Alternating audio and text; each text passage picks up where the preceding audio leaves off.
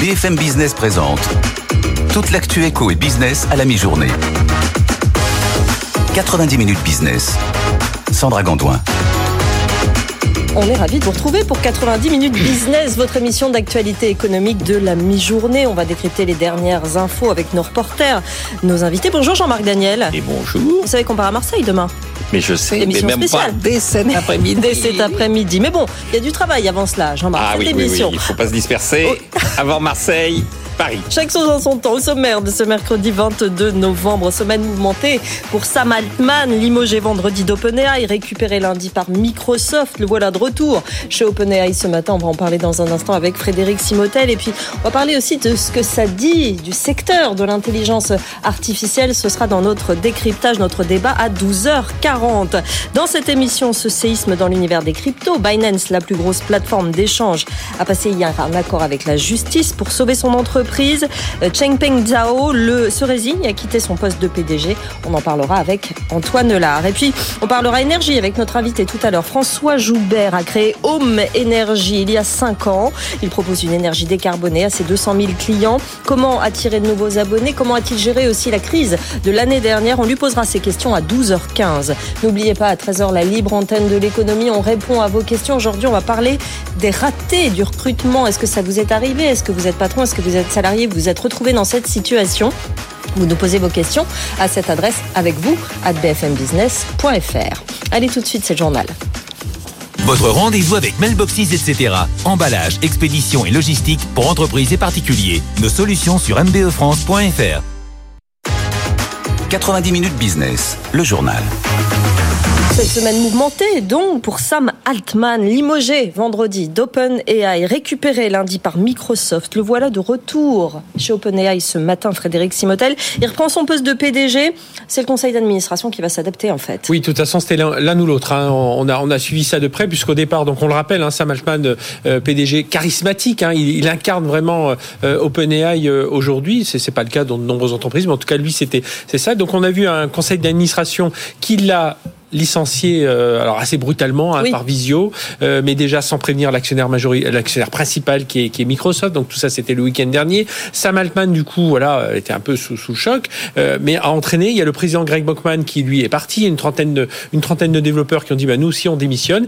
Et puis là au fil de la semaine eh bien qu'est-ce qu'on a vu? On a vu euh, euh, plus de 500 euh, développeurs euh, codeurs euh, ingénieurs de chez OpenAI qui ont dit nous si Sam Altman revient ne revient pas on va chez Microsoft. Et entre temps qu'a fait Microsoft Par la voix de Satya Nadella dit bah nous on va recruter Sam Altman et on va recruter tous ceux qui les anciens d'OpenAI même si et c'est là où, ce- où où il y a cette partie un peu un peu vicieuse c'est que à la fois Microsoft est à la fois euh, bah, c'est Microsoft mais ils sont aussi partenaires d'OpenAI et investisseurs. Oui. et ils ont 49% dans l'entreprise. Donc Oui. c'est- vous voyez la situation un peu étrange d'embaucher l'entreprise dans laquelle on a euh, euh, re- recruté on recruté dans l'entreprise dont on a 49% le DG qui vient qui vient d'en être envoyé. Donc ça pouvait pas durer la situation était un peu tenable donc le, la, la solution a été que le conseil d'administration de euh, OpenAI eh bien change et donc rappelle pour le coup euh, Sam Altman Greg Brockman et là ce matin on voit plein de selfies euh, we're back euh, ça y est on, on reprend on reprend nos travaux et allons-y parce qu'il faut quand même rappeler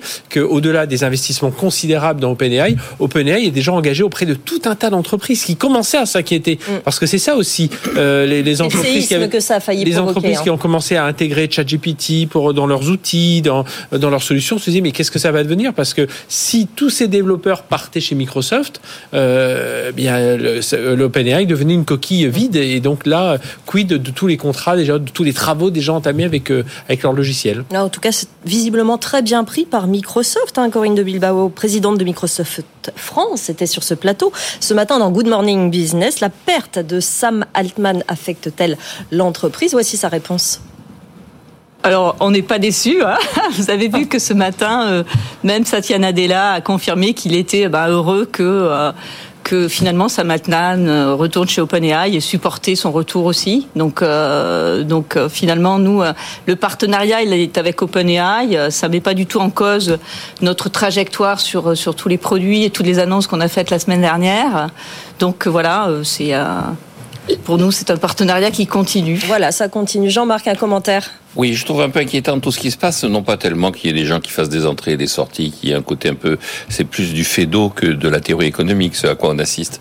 Mais c'est les discours, hein, c'est tous ces gens qui démissionnent, c'est c'est une secte. Hein. Quand vous écoutez les discours, on n'est plus dans une logique d'ingénieur, on est dans une logique de gourou, on est dans une logique de gens totalement habités et, inspirés. Et donc euh, il y a un moment où euh, l'entrepreneur doit être habité, mais il y a un moment où il vous faut quand même qu'il raisonne de façon un peu rationnelle. Mmh. Et donc euh, je pense que Microsoft va avoir du travail pour remettre de l'ordre et faire en sorte que les gens se souviennent que euh, Dieu n'existe pas forcément tous les jours dans la vie quotidienne de euh, intelligence artificielle. C'est intéressant, hein. oui, c'est exactement ça. C'est pas juste, c'est pas l'histoire de malversation financière, etc. Non, c'est l'histoire de, de, de, divergence de point de vue. Hein. Est-ce qu'on doit être open source? Est-ce que le logiciel doit être plus fermé? C'est des divergences sur est-ce qu'il faut davantage euh, jouer la carte commerciale hein, des produits d'OpenAI de, ou au contraire jouer le côté qui était le départ d'OpenAI, le côté plus associatif, plus collaboratif? On fournit les, les, les, centres de recherche, on travaille avec les startups. Et là, on voit toutes ces toutes ces voilà, divergences. Visiblement, on a choisi le business. Mais, mais ce qui est dingue, c'est que tout ça se fasse au grand jour, presque au quotidien. On imagine, euh, théoriquement, ça aurait dû être fermé. Ils claquent la porte, on le rappelle. Enfin voilà. Mais tout ça se fait dans leur euh, dans leur bureau. Là, euh, ils l'ont fait au grand jour. Donc c'est ça qui est assez assez surprenant quand même à ce niveau-là pour une entreprise autant en vue aujourd'hui. C'est quand même l'entreprise qui va fêter, enfin fêter les un an de ChatGPT là dans quelques jours, qui a quand même complètement révolutionné euh, euh, l'entreprise. Tous les experts avec qui on parle nous disent que c'est c'est pire, que la, enfin c'est mieux que la révolution, c'est encore plus puissant que la révolution de l'internet. Donc euh, et on voit un des acteurs principaux qui joue ah oui cette pièce de Fedo il y a quelque chose d'inquiétant. On va y revenir à 12h40. Vous êtes le bienvenu d'ailleurs, Frédéric Sipotel. Je sais que vous êtes très occupé. On verra si vous êtes là, mais en tout cas, c'est tout ce que ça dit du secteur. On en parlera tout à l'heure avec euh, Alexis Jacques-Boviste qui sera avec nous aussi sur le plateau. Dans ce journal également, séisme dans l'univers des cryptos. Binance, la plus grosse plateforme d'échange, a passé un accord avec la justice pour sauver son entreprise. Changpeng Zhao se résigne à quitter son poste de PDG et à régler une amende colossale. Antoine Lard, vous êtes à Washington pour BFM Business. Ce dénouement, après plus d'un an d'enquête, c'est un avertissement pour toute l'industrie des cryptos, Antoine oui, pour éviter un procès à haut risque, Chengpen Zhao a accepté de sortir le carnet de. L'accord qu'il a passé avec la justice prévoit une amende colossale, plus de 4 milliards de dollars pour euh, Binance. Zhao, de son côté, devra verser personnellement 50 millions. Par ailleurs, toujours selon les termes de cet accord, il quitte son poste de PDG. En échange, sa plateforme est sauvée. Et ça, c'est plutôt une bonne nouvelle euh, pour lui. Zhao est l'un des principaux euh, actionnaires, une fortune estimée à 10 milliards de dollars. Alors ça faisait plus d'un an que Binance était dans le viseur des autorités euh, américaines, accusé de blanchiment. La plateforme permettait en fait à ses clients d'échanger des cryptos sans jamais vérifier leur identité. Des organisations euh, terroristes comme Al-Qaïda ou le Hamas en auraient notamment euh, profité. Alors ces amendes records sont aussi un avertissement lancé à toute l'industrie des cryptos. Les États-Unis sont décidés à mettre de l'ordre dans ce Far West. Le ministre de la Justice l'a dit très clairement hier, utiliser des nouvelles technologies pour violer la loi. Ça n'est pas disruptif, c'est criminel. Et il ajoute, il va falloir désormais jouer selon les règles. Merci Antoine Lard. Et puis en bref, journée décisive pour l'enseigne de Hard Discount. Tout juste, selon nos informations, la justice doit décider aujourd'hui si elle donne une chance au repreneur qui a déposé une offre pour tenter de sauver l'entreprise ou bien si l'aventure se termine avec la fermeture des cinq magasins de l'enseigne en France en prononçant la liquidation judiciaire de tout juste le 8 novembre. Euh, comme vous l'avez révélé, BFM Business, le tribunal de commerce de Créteil avait autorisé le maintien de l'activité jusqu'à aujourd'hui. Enquête complète de Pauline Tadevin à retrouver sur notre site. Euh, on va passer, eh bien, une fois n'est pas coutume, on va faire votre, votre édito tout de suite, Jean-Marc Daniel. C'est l'heure de votre édito. 90 minutes business, l'édito de Jean-Marc Daniel. Ah, ce terme de sadofiscalisme, j'aime Et voilà, je ça. Jean-Marc, allez-y. C'est pour ça que vous étiez impatiente. c'est, On parle de sadofiscalisme, c'est-à-dire de cette maladie qui consiste à vouloir nous faire payer des impôts sous toutes les formes diverses et variées et éprouver une forme de jouissance chez nos dirigeants de constituer effectivement une masse à prélever sur notre vie quotidienne. D'ailleurs, je rappelle, et j'insiste là-dessus, que Jean-Jacques Rousseau, dans son discours sur l'économie politique, indiquait bien que imposteur et impôt, c'est le même mot. Oui, vous le dites souvent Euh, d'ailleurs. Oui, j'insiste Mm. là-dessus. Le S de imposteur, c'est l'accent circonflexe de l'impôt. Alors, on a des résultats qui sont plus proches de notre vie quotidienne que la pensée de Jean-Jacques Rousseau, à savoir que d'après euh, les calculs d'Eurostat, qui vient de donner sa version définitive, le taux de prélèvement obligatoire en France est de 48%. Euh, Alors c'est un peu plus que le taux calculé par l'INSEE parce qu'il y a des questions de définition. En particulier, euh, les droits de scolarité euh, sont considérés comme étant des prélèvements obligatoires par Eurostat et pas par l'INSEE. Enfin, quoi qu'il en soit, avec l'INSEE, on est à 45%. Et surtout, ce qui est important, c'est que cette fois-ci, pour une fois, nous sommes carrément en tête. C'est une des rares activités sur lesquelles nous avons la primauté Eh oui. et sur laquelle plus personne ne peut contester notre primauté. Les pays que l'on met traditionnellement en avant, comme le Danemark, sont plutôt en train de faire des efforts de réduction de leurs dépenses et de réduction de leurs impôts. On voit poindre euh, les Belges et les Autrichiens, mais ils sont quand même largement distancés. Cette fois-ci, vraiment, on a pris la tête du processus. Alors, quand on regarde ça d'un peu plus près, on se dit, mais euh, pourquoi alors en face, il y a des dépenses publiques. Oui. Et donc un des enjeux, c'est effectivement de courir après les dépenses publiques, parce que ce taux de prélèvement obligatoire s'accompagne d'un taux d'endettement colossal et d'un déficit budgétaire qui est encore au-delà de, aux alentours de, de 5%. Bruno Le Maire a dit euh, dimanche que euh, il avait vraiment l'intention de baisser ses dépenses publiques. hein. Voilà. Et donc la réponse, la clé de tout ça, ce sera la baisse des dépenses publiques. La réponse pour essayer d'échapper au sado fiscaliste, ce sera de faire en sorte que l'on rationalise les dépenses publiques.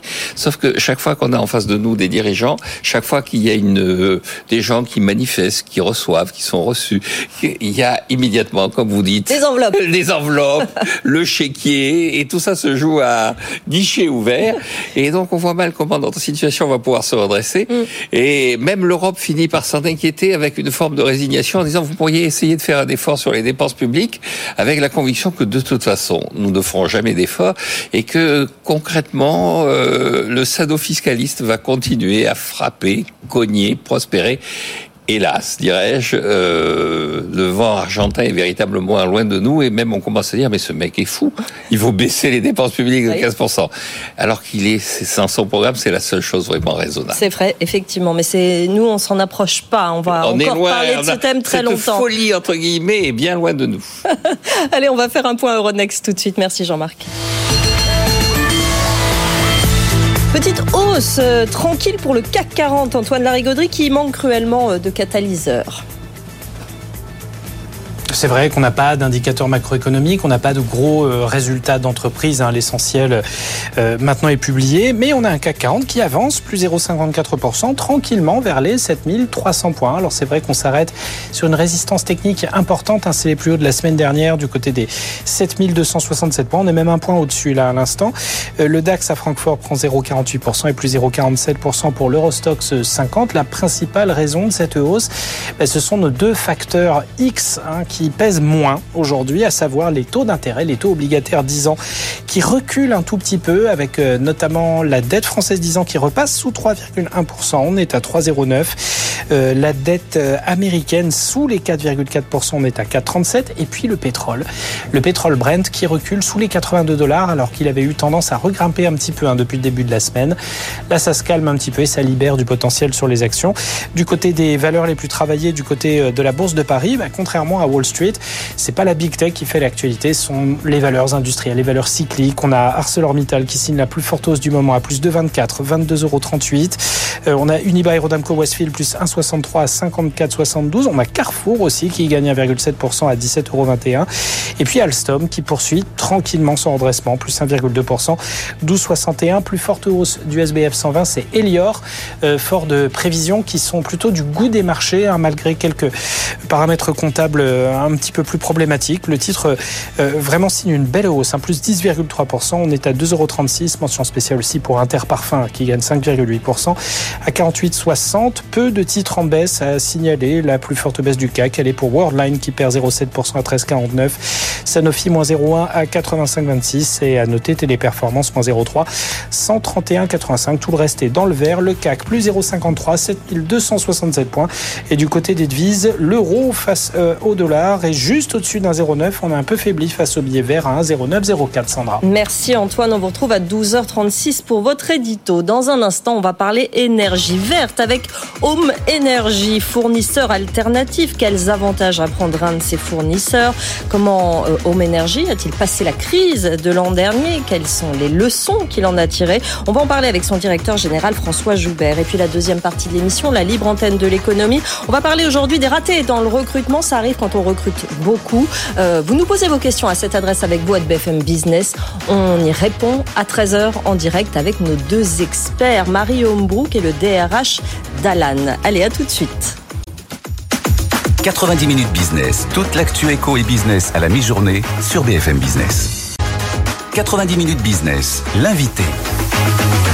Avec nous ce midi, François Joubert, directeur général Dome Énergie, fournisseur alternatif d'énergie verte, électricité et gaz. Bonjour. Bonjour. Merci d'être avec nous. Vous avez créé cette entreprise en 2018. Home, déjà, on rappelle le nom. Pourquoi?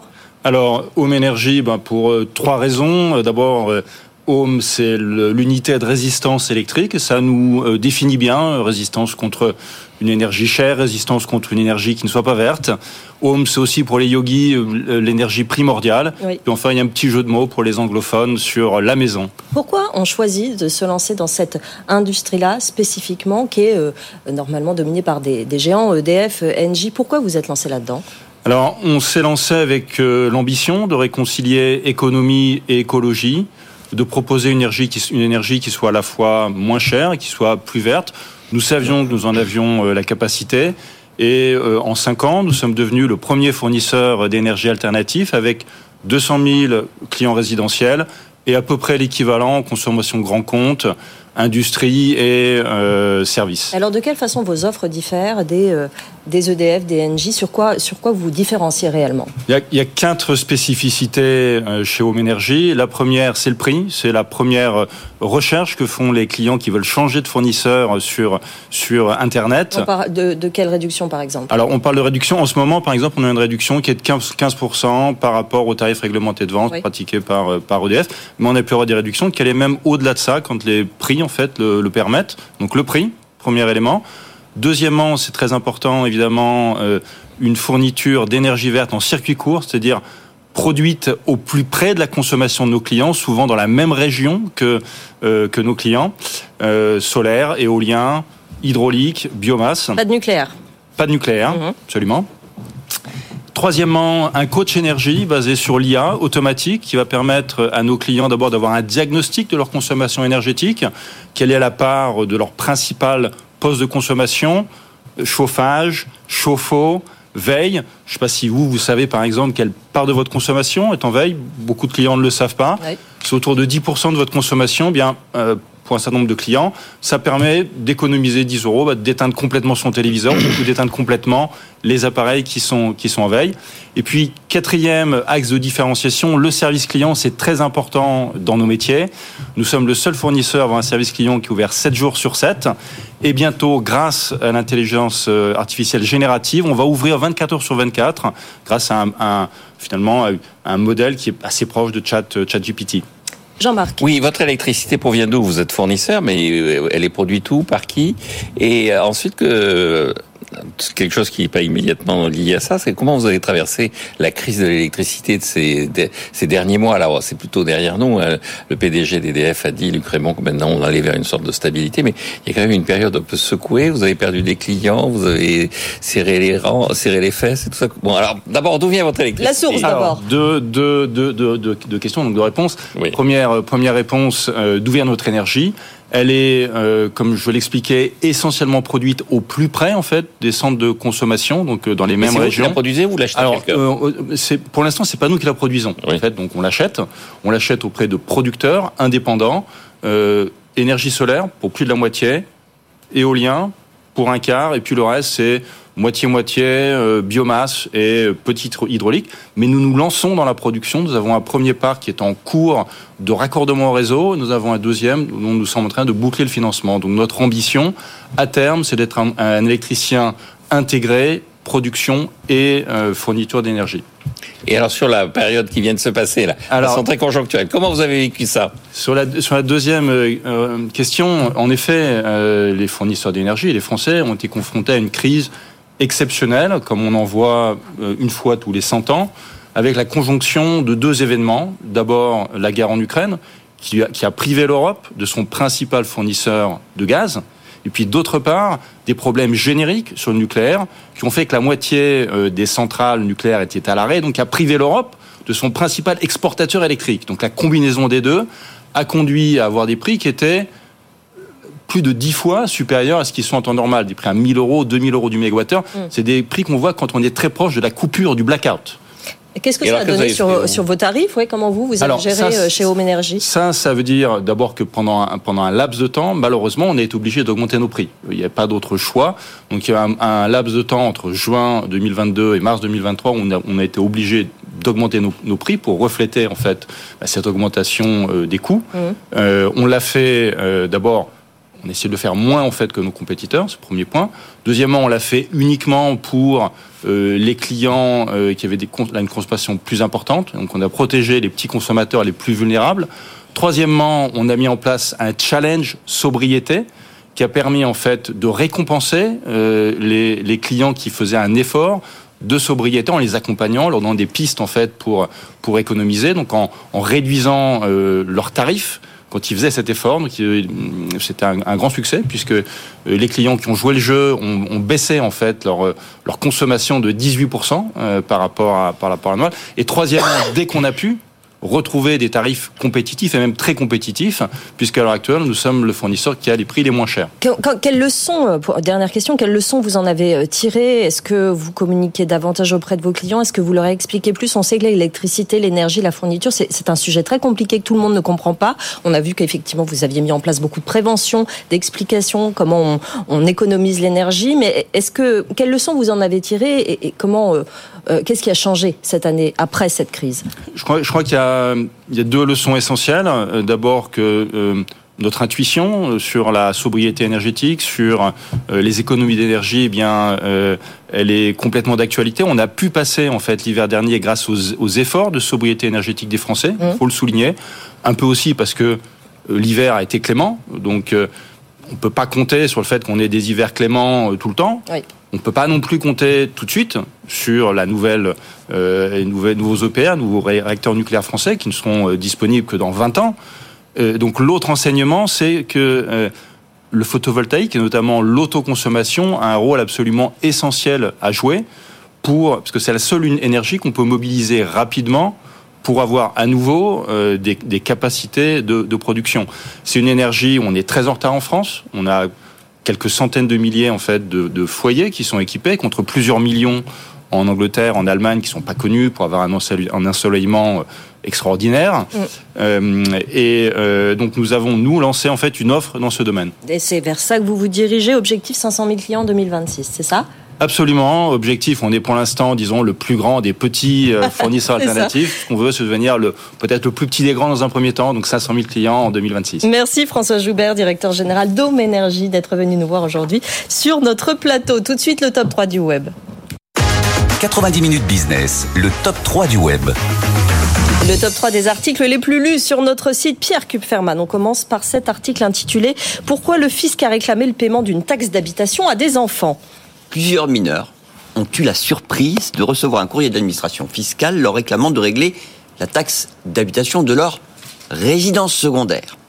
Au Havre, un jeune garçon de 11 ans a ainsi reçu le 17 novembre dernier un courrier lui intimant de payer 1197 euros au titre de la taxe d'habitation. À Caluire-et-Cuire, c'est une commune de l'agglomération lyonnaise, c'est une jeune fille de 13 ans qui a reçu le même type de courrier avec, dans son cas, 2467 euros à régler au plus vite au Trésor public. Les auteurs de cet article ont donc demandé des explications au fisc, à la DGFIP. Réponse. Il arrive, si un propriétaire a déclaré l'ensemble des membres d'une famille sur la déclaration des occupants des locaux d'habitation, que le système d'information émettent l'avis au nom d'un enfant par erreur. Et le porte-parole de la DGFIP ajoute que lorsque la taxe d'habitation sur les résidences secondaires n'est pas due, il convient de le signaler via sa messagerie sécurisée à son service des impôts celle-ci étant bien évidemment alors dégrévée. Un commentaire, Jean-Marc. Ah ben écoutez, quand je parle de sadofiscalisme, je suis purement dans la vérité. Ce n'est pas excessif. Je pense même que je suis, quand je dis dans la vérité, je suis en dessous de la vérité. C'est invraisemblable. Passons à la suite. Parce que je vais avoir une... Euh, oui, oui non, mais bah, là, il pas unanime, c'est hein. l'algorithme. Hein, on est plutôt dans le diabolicum, là, hein, dans le persévérare. Hein. On continue avec la gendarmerie nationale qui s'adresse aux fans de Call of Duty pour recruter Oui, à peine une semaine après la sortie de la dernière version de, ce jeu vidéo, on, on appuie beaucoup sur la gâchette, la gendarmerie nationale a mis en ligne euh, un clip vidéo qui met en scène alors deux gendarmes, un homme et une femme, ainsi que deux autres protagonistes portant euh, l'un un uniforme de CRS et l'autre une tenue de camouflage. Avec ce commentaire, inutile de dépenser de l'argent pour obtenir les meilleurs skins. Et là, je demande à Jean-Marc s'il sait ce que sont ces skins. Eh bien, pas vraiment, non. Je m'en doutais un peu, pour être honnête. Les vêtements? Alors, ce sont voilà, des tenues de jeu que, Call of Duty propose aux joueurs qui veulent habiller d'une façon particulière. Call of Duty, c'est le nom du jeu. Hein. Ah bon? Euh, que, que, que, donc les joueurs peuvent euh, euh, offrir, entre guillemets, alors, aux personnages qu'ils incarnent dans, dans, leur partie. Le menu de, de, de sélection des personnages est aussi copié-collé de, de ce jeu vidéo. Et la stratégie, eh ben, elle semble fonctionner puisque 48 heures après sa publication, ce clip a déjà été visionné plus de 1 400 000 fois. Et ce succès, il va de pair, évidemment, avec des critiques. On est en France. Donc, on reproche à la gendarmerie un double discours.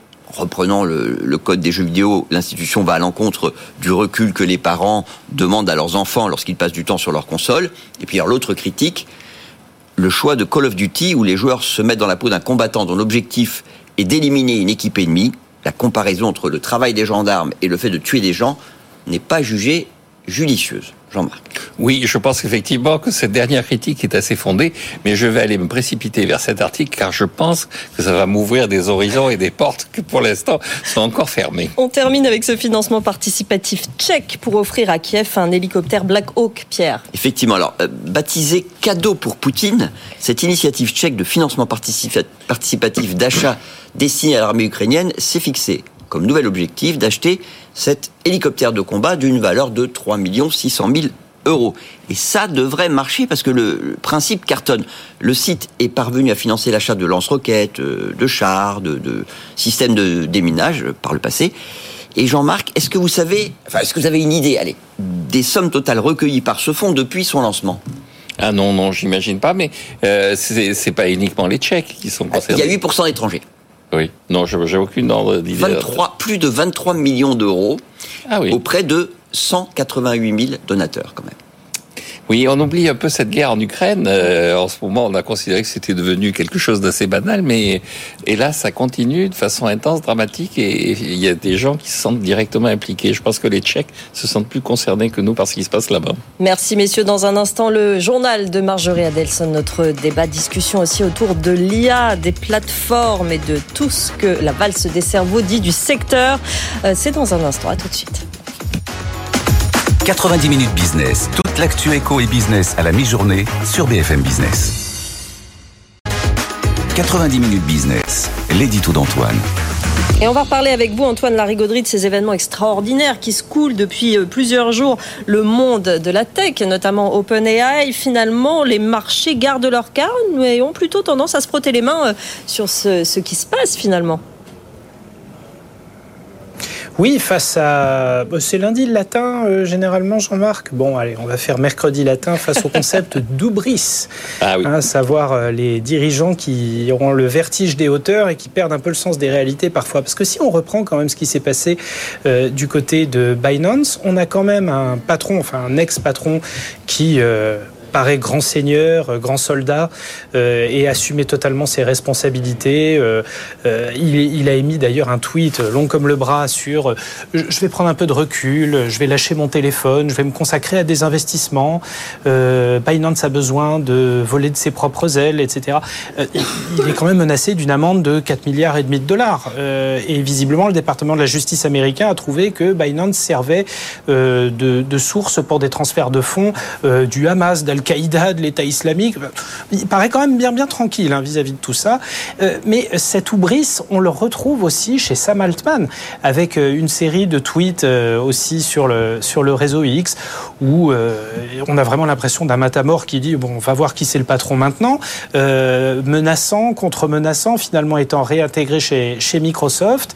Et on a eu effectivement du côté des marchés, du côté de Wall Street, de grosses interrogations ce week-end, parce qu'on avait une poule aux œufs d'or qui était très clairement menacée euh, par un, management qui visiblement s'y prend très très mal et euh, n'est pas habitué justement à la, transparence. C'est le problème des, sociétés contrôlées en private equity, mais euh, la transparence nécessaire aux, sociétés exposées aux marchés financiers et qui ont besoin d'investisseurs.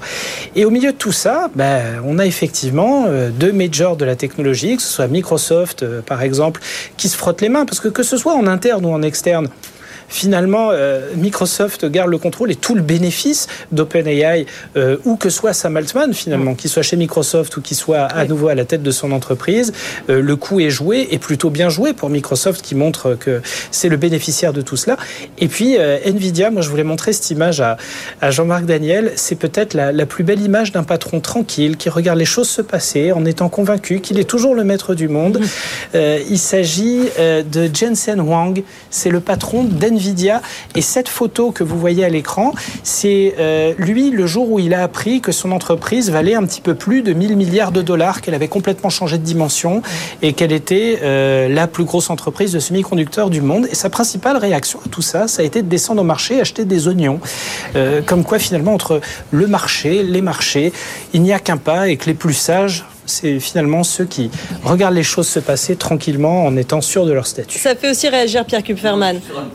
Euh, hubris, c'est une notion grecque, pas latine. Donc on avait le droit ce mercredi. Voilà, ça, ça effectivement, ça s'est fait, Jean-Marc. Oui, je, je, confirme, mais en latin, on dit aussi que Jupiter en fou ce qu'il veut perdre. Et là, c'est Jupiter, donc c'est là, c'est du latin.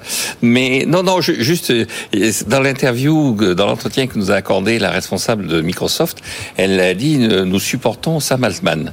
Alors comme elle est totalement dans le monde des affaires, elle emploie supporter au sens de tout support. Donc elle parle pas français, elle parle franglais. Elle parle, elle pense en anglais, et puis elle nous traduit en français, mais elle vit en anglais. Mais je pense qu'elle voulait dire nous soutenons oui. Sam Altman.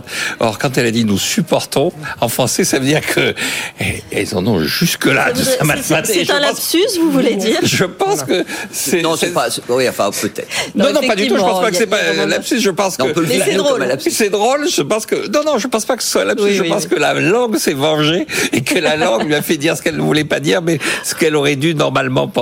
On va y revenir dans un instant euh, sur cette valse des cerveaux, l'intelligence artificielle, ce que fait vraiment, euh, ce qu'est en train de faire le secteur en ce moment. Euh, Alexis Jakubowicz va nous rejoindre dans un instant. À tout de suite. 90 minutes business, toute l'actu éco et business à la mi-journée sur BFM Business. 90 minutes business, le débat.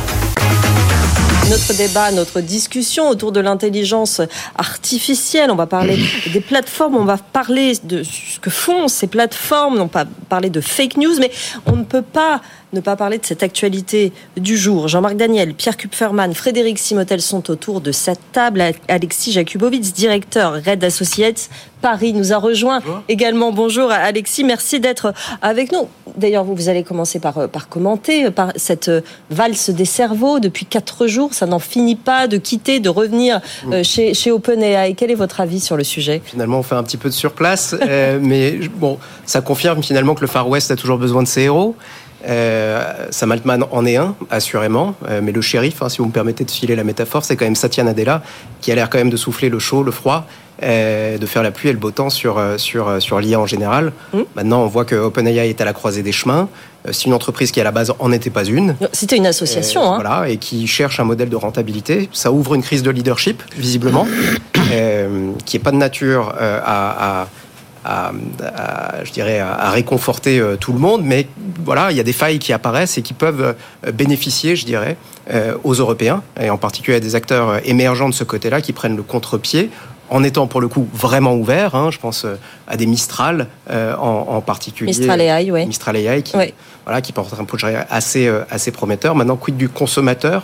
On en parlera peut-être. Je sais que Jean-Marc, vous aimez bien qu'on rappelle la place du consommateur. Absolument. quelques mois que je viens. il semblerait que tant que ça tourne et que, et que ça leur permette d'assouvir leurs besoins de productivité, finalement, les, les consommateurs aient assez peu de choses à redire. Oui, alors on va en reparler effectivement. Est-ce qu'ils ont une réelle clarté sur, euh, sur le sujet, ça fait un petit peu partie du problème. Très vite, Jean-Marc, vous disiez tout à l'heure qu'on avait un problème de, personnalité. Ça vous inquiétait, euh, ces gourous euh, de, oui, de la oui, il y a tech gourou. Alors, c'est pas nouveau. Hein. Quand on regarde les reportages sur la Silicon Valley dans les années 60-70, on vous expliquait que c'était né dans les mouvements sur les universités contre la guerre du Vietnam. C'était les hippies. C'était les hippies qui étaient derrière. Donc, c'était on s'aimait déjà. Si vous allez à San Francisco, etc., etc. Et, et puis finalement, tout ça s'est rationalisé. Et donc, je pense qu'on est de nouveau dans ce genre de, de problématique où euh, c'est une association. Sam Altman est là pour euh, rendre service à l'humanité. Il veut que tout le monde s'aime et tout ça. Bon, je veux dire, euh, je connais assez peu d'entreprises qui, devant le tribunal de commerce, disent vous savez, évidemment, on a perdu beaucoup d'argent, mais qu'est-ce qu'on s'est aimé? Mm. Oh là là, il y avait une ambiance. On aimait tout le monde. Il arrive un moment où ça suffit pas de s'aimer, et donc je pense qu'il va y avoir une remise en danse qui va se faire. Microsoft va essayer parce que eux, ils sont plutôt dans une logique où on regarde en bas des, des comptes quel est la, la, la, le, signe, si c'est minus ou plus qu'il y a devant le chiffre de, qu'il y a en bas. Frédéric Simotel. Bah, c'est pour prendre ce que disait Alexis, hein, c'est le shérif qui a, qui a sifflé un peu la fin, la fin de la partie. Non, moi, ce qui m'inquiète aussi, c'est que là, on n'a pas beaucoup parlé d'une autre partie, c'est les clients. Parce que euh, OpenAI, euh, ChatGPT, ils avaient déjà des clients. On entend tout un tas d'entreprises qui travaillent déjà, qui ont signé. Euh, rappelons-nous que Sam Altman est venu en France il y, a, il y a quelques mois et il a rencontré des, des, des clients. Ils ont commencé à entamer des travaux. Donc j'imagine, et là on les a un peu oubliés à un moment, c'est-à-dire qu'il y a quand même euh, 600, 700 développeurs qui chez OpenAI qui travaillaient à euh, améliorer avec des grands comptes français, et tout d'un coup, euh, je pense que pendant quelques jours là, ceux qui ont investi de l'argent se sont dit oula, si les 500 développeurs, 5 600 développeurs de chez OpenAI s'en vont, alors il va falloir qu'on re-signe Microsoft, mais c'est pas tout à fait la même histoire quand même. Mm. Euh, et là, je trouve qu'on a, il y, a un côté, je serais client aujourd'hui euh, OpenAI, euh, oui, je, euh, voilà, je reviendrai un peu à la charge en demandant un peu quelques explications et quelques garanties beaucoup plus fortes que celles que je peux avoir sur mon contrat aujourd'hui. Alexis, on va revenir à notre sujet. Vous avez une, mené une étude plus large hein, sur, sur, sur le secteur. Est-ce que vous pouvez déjà nous, nous, nous, la, présenter, la présenter très très rapidement? Oui, bien sûr. ça portait en particulier sur l'utilisation de l'intelligence artificielle générative dans la diffusion euh, des fausses informations mhm. et des théories du complot. Voilà, pour un, géant, un géant du web qui cherchait à savoir comment les choses euh, tournaient. Aujourd'hui, c'est une étude qu'on appelle longitudinale dans le sens où elle a duré plusieurs mois. On a vu un certain nombre de producteurs de contenu des amplificateurs, donc des gens qui s'engagent avec du contenu généré par intelligence artificielle en le commentant ou en le partageant, et puis euh, des consommateurs. Et ce qu'on voit finalement, euh, c'est que euh, ces plateformes-là, ces outils-là, sont avant tout utilisés comme des outils de productivité à des fins euh, de monétisation. Mmh. Hein. Euh, L'idéologie, tout ça, les gourous, ce dont on met, tout ce qu'on met derrière les patrons. non, il n'y a pas ça. Vous avez évidemment des agents étatiques, proto-étatiques, voilà, euh, pour pas pour pas les nommer, qui se saisissent effectivement de ça. mais le contenu qui alimente les plateformes et, qui est généré par IA en grande majorité est généré par l'appât du gain.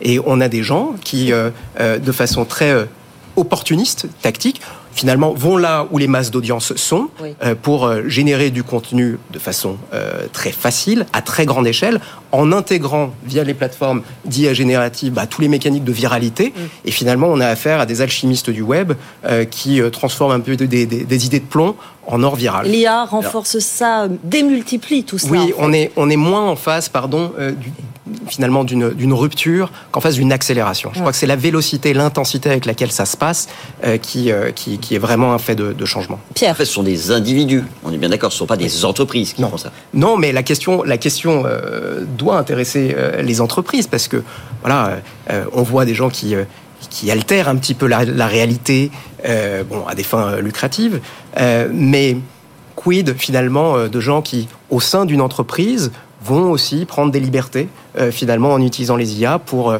établir des récits alternatifs sur des sur des sur des rapports de performance, euh, sur leur expertise, sur leurs compétences. on voit effectivement qu'il se joue aussi quelque chose sur finalement l'expertise, l'autorité en, général. il y a un grand besoin de transparence, évidemment, tant du point de vue de la technologie que des usages. Est-ce que le sujet ce sera de tout réglementer et régulariser? Peut-être pas. Je pense à l'éducation en particulier. Jean-Marc. Euh, je suis assez d'accord avec ce qu'on vient de dire là. Je pense qu'effectivement, un des grands enjeux, ça va être euh, bon, on va on va sortir de la phase des hippies pour rentrer dans celle des managers, mais surtout on va rentrer dans celle des avocats. Je crois qu'un des grands enjeux, ça va être effectivement la définition d'un droit. Euh, on a parlé des clients. Les clients, ils ont des contrats, et donc il n'y a pas de problème de client, il y a un problème de contrat. Et le véritable problème, ça va être comment va émerger un véritable droit autour de ces contrats, euh, autour de ce type de nouveau de relation qu'il va y avoir dans les entreprises, qu'il va y avoir entre les plateformes et les utilisateurs, qu'il va y avoir. Et donc, euh, et, et, cette jurisprudence, alors il y a eu des, des, des, études, notamment qui ont été faites par la Banque mondiale, qui montraient bien que le, droit euh, très rigide, ce qu'on appelle le, la civil law, de la de, de, de, de la tradition européenne, issu du droit romain, était beaucoup moins bien adapté, apparemment, d'après ce que dit la Banque mondiale, que le, le, droit de la common law.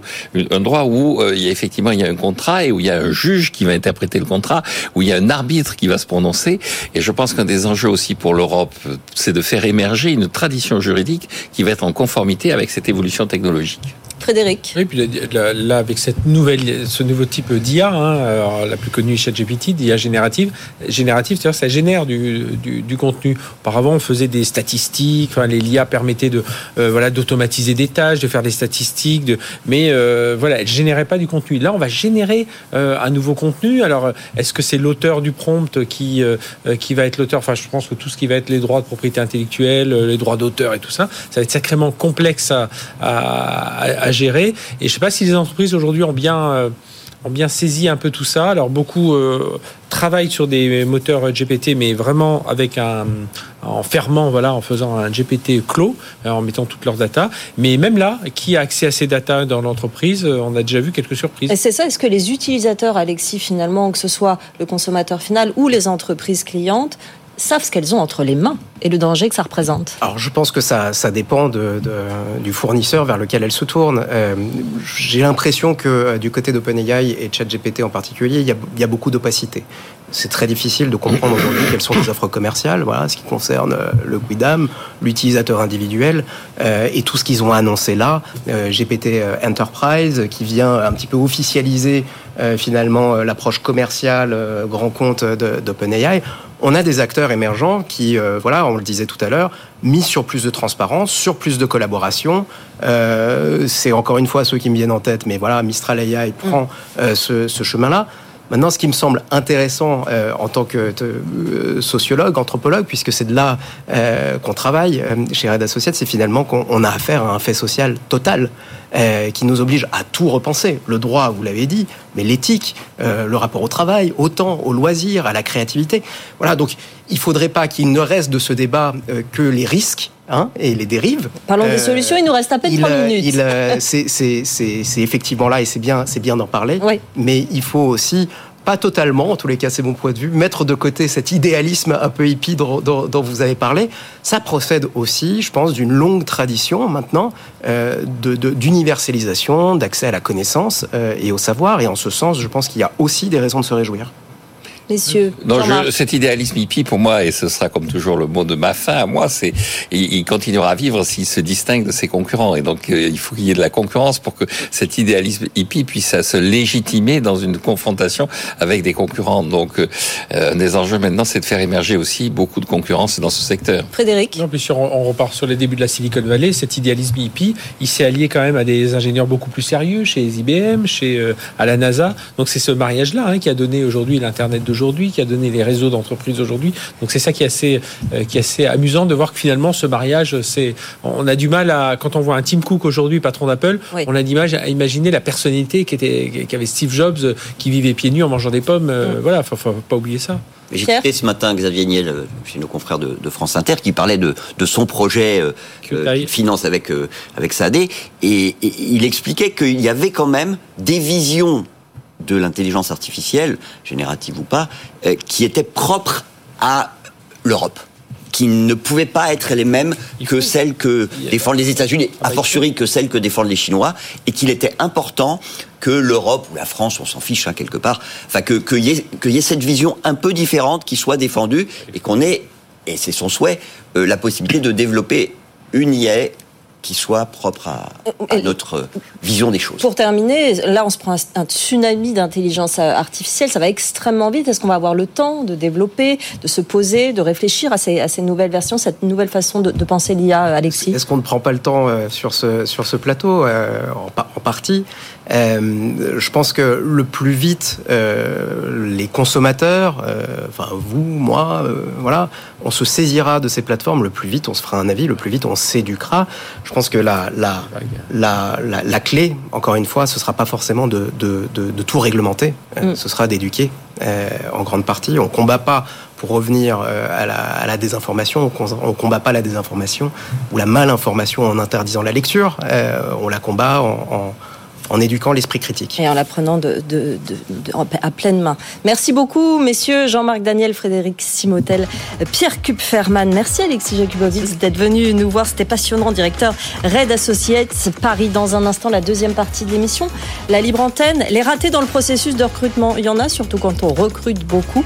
Euh, C'est le cas d'Alan, hein, euh, l'une de nos, de nos licornes, qui va être avec nous. Son DRH va être avec nous, ainsi qu'avec Marie Hombrook. Vous nous posez vos questions à cette adresse avec vous à bfmbusiness.fr. On y répond pendant toute une demi-heure. À tout de suite. 90 minutes business, toute l'actu éco et business à la mi-journée sur BFM Business.